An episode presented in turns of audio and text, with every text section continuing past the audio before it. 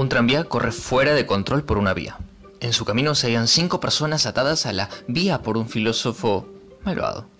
Afortunadamente es posible accionar un botón que encaminará al tranvía por una vía diferente. Por desgracia, hay otra persona atada a esta. ¿Debería pulsarse el botón?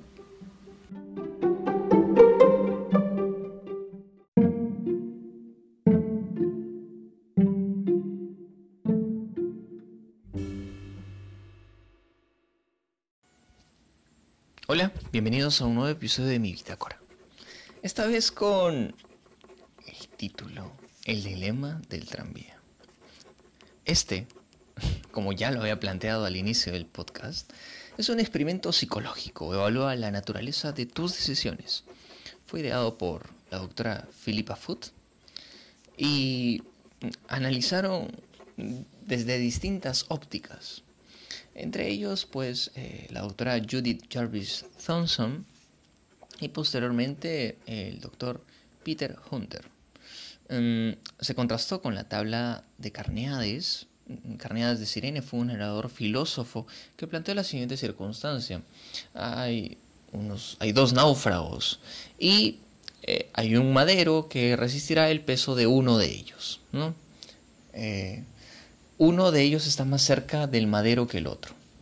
Entonces ambos nadan y aquel náufrago que está más lejos tiene la opción, bueno, no tiene la opción de alcanzar el madero, pero tiene la opción de ahogar al que estaba más cerca y, eh, consecuentemente, sobrevivir aferrándose al madero.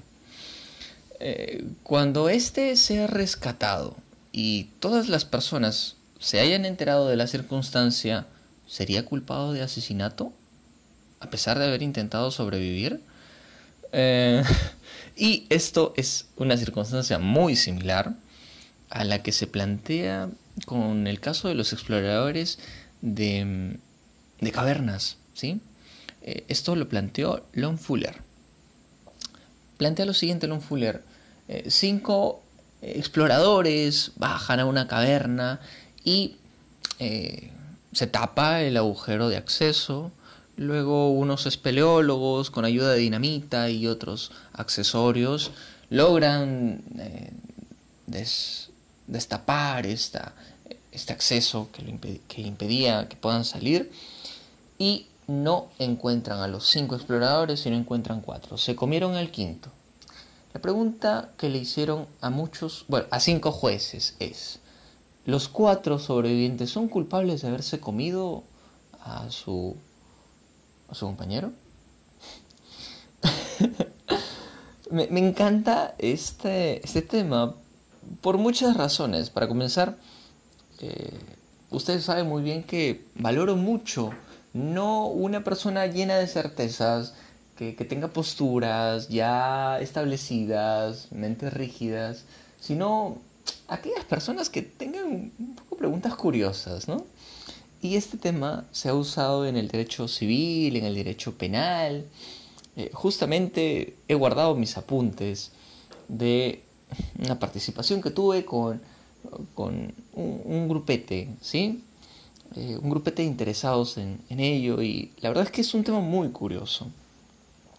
Hay eh, problemas relacionados, circunstancias agregadas a la primera. ¿sí? Entonces, vamos, vamos allá con ellas. Son cinco. Eh, el hombre del tejado, la vía del bucle, el hombre en el jardín, em, la variante de la esperanza y la omisión de auxilio. Comencemos con el hombre del tejado. Como antes, un tranvía descontrolado se dirige hacia cinco personas. El sujeto se sitúa en un puente sobre la vía y podría detener el paso del tren lanzando un gran peso delante del mismo. Mientras esto sucede, al lado del sujeto solo se hay un hombre muy gordo. De este modo, la única manera de parar el tren es empujar al hombre gordo desde el puente hacia la vía, acabando con su vida para salvar otras cinco. ¿Qué debe de hacer el sujeto? Quisiera decir que pues no, no tengo ningún afán en eh, en, este estereotipo de un hombre grueso, gordo, con muchos kilos encima. ¿sí? Em, pero esta es la circunstancia. Luego, eh, esto nos lleva a la doctrina del efecto doble, que es eh, una toma de acción con un efecto pernicioso y pues que esta siempre termina siendo una acción incorrecta por el efecto. Y nada es seguro de que el hombre gordo caiga exactamente a la mitad, justo en la vía, y logre parar el, tranvía. Eh, a lo mejor, no sé, por alguna razón cae y solamente cae su pierna y no logra, o, rebota, perdón, no es con ánimo de burlarme de los hombres gordos. ya, em, luego, para Thompson, en el primer caso, pues, en el que están paralelos, eh, nadie tiene derecho de decidir. Pero en el segundo caso ya se realiza una acción directa, porque se lanza el gordo, pero el gordo tiene derecho a no ser lanzado, ¿no? Eh, en la segunda circunstancia, la vía en el bucle, como anteriormente, un tranvía se mueve por una vía en dirección a cinco personas. Ah, no, sí, en dirección a cinco personas. Al igual que en el primer caso, es posible desviarlo a una vía distinta. En esta vía hay solo un hombre gordo. Sin embargo, más allá del hombre gordo, la vía se encamina de vuelta a los otros cinco. Si no fuera por la presencia del hombre gordo, pulsar el interruptor no salvaría a los otros cinco. El interruptor debería accionarse.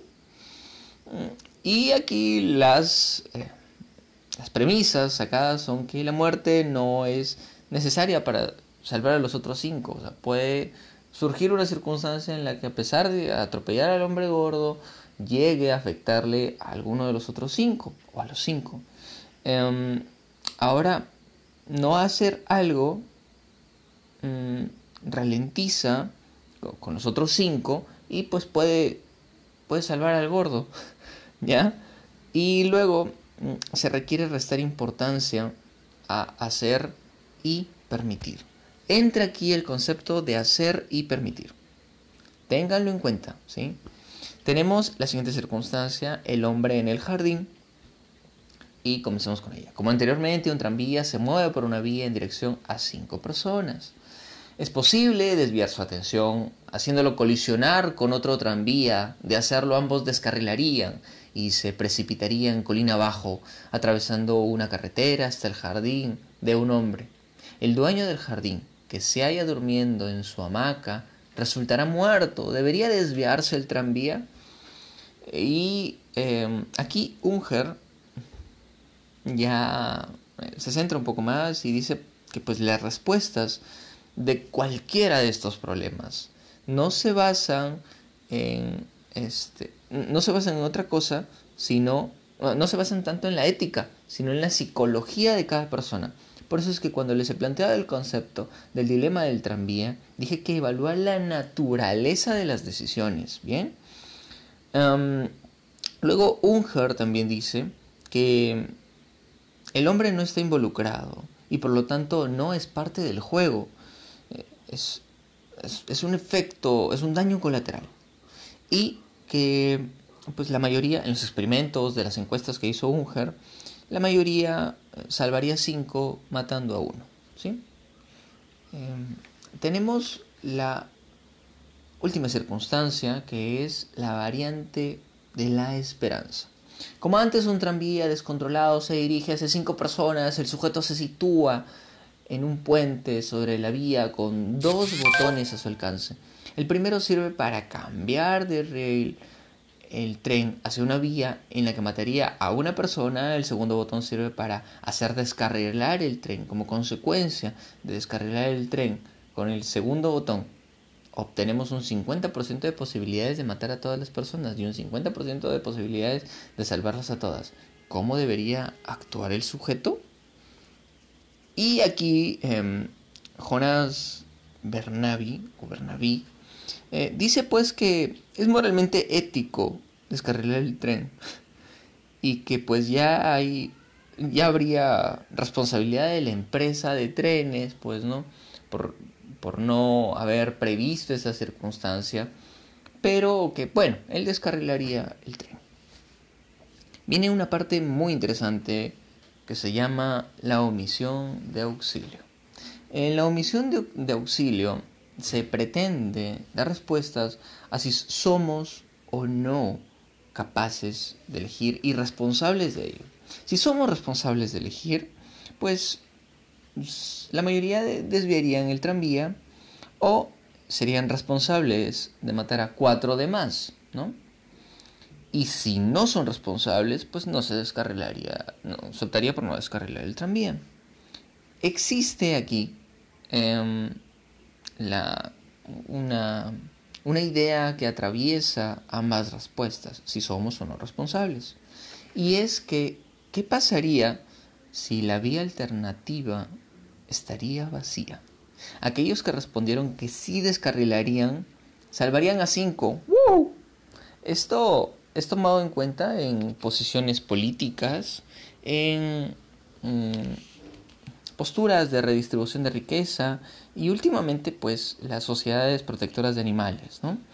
Y si no se habría, si no, si no se habría tomado como responsabilidad propia, eh, se habrían dejado morir cinco personas por la omisión de auxilio. Entra aquí la parte importante, el fuste de todo este episodio. Las posiciones filosóficas. Eh, priman eh, dos. Eh, la, la deontología y pues la ética de la virtud. Pero, perdón, la deontología y el utilitarismo.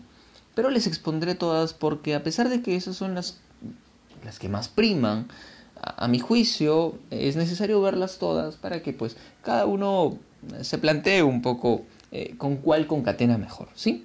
Entonces, respecto a la deontología, eh, representada por Immanuel Kant, eh, la moral está por encima de las consecuencias y de la felicidad. Esto me encanta, de parte de, de la deontología. Las consideraciones que se tienen son que una persona no está en peligro directo y cinco personas merecen vivir más que uno solo. Hay que considerarlo.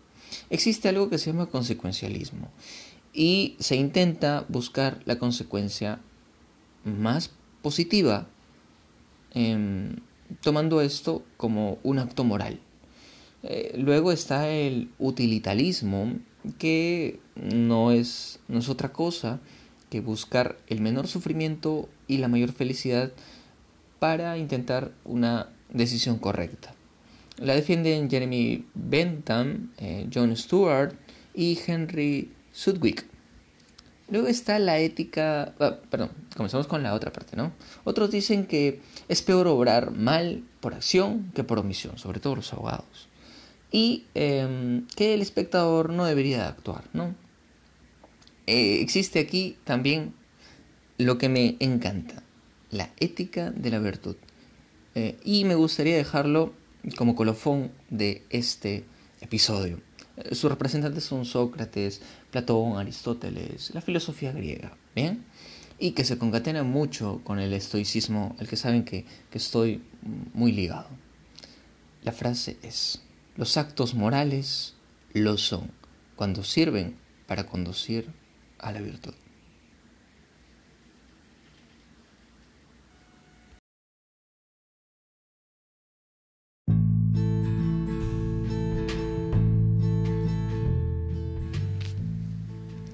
Esta parte quiero agradecer de corazón a todas las personas que estuvieron preguntando que por qué ya no subió un episodio, que qué estaba pasando. Y es que la verdad es que estoy con la salud un poco quebrada, ¿sí? Em, gracias, gracias por estar del otro lado. A quienes estén en América del Sur, eh, sobre todo en Lima, eh, se viene un invierno fuerte, así que abríguense mucho, muchísimo. Cuídense bastante, nos estamos viendo en otro episodio. Hasta luego.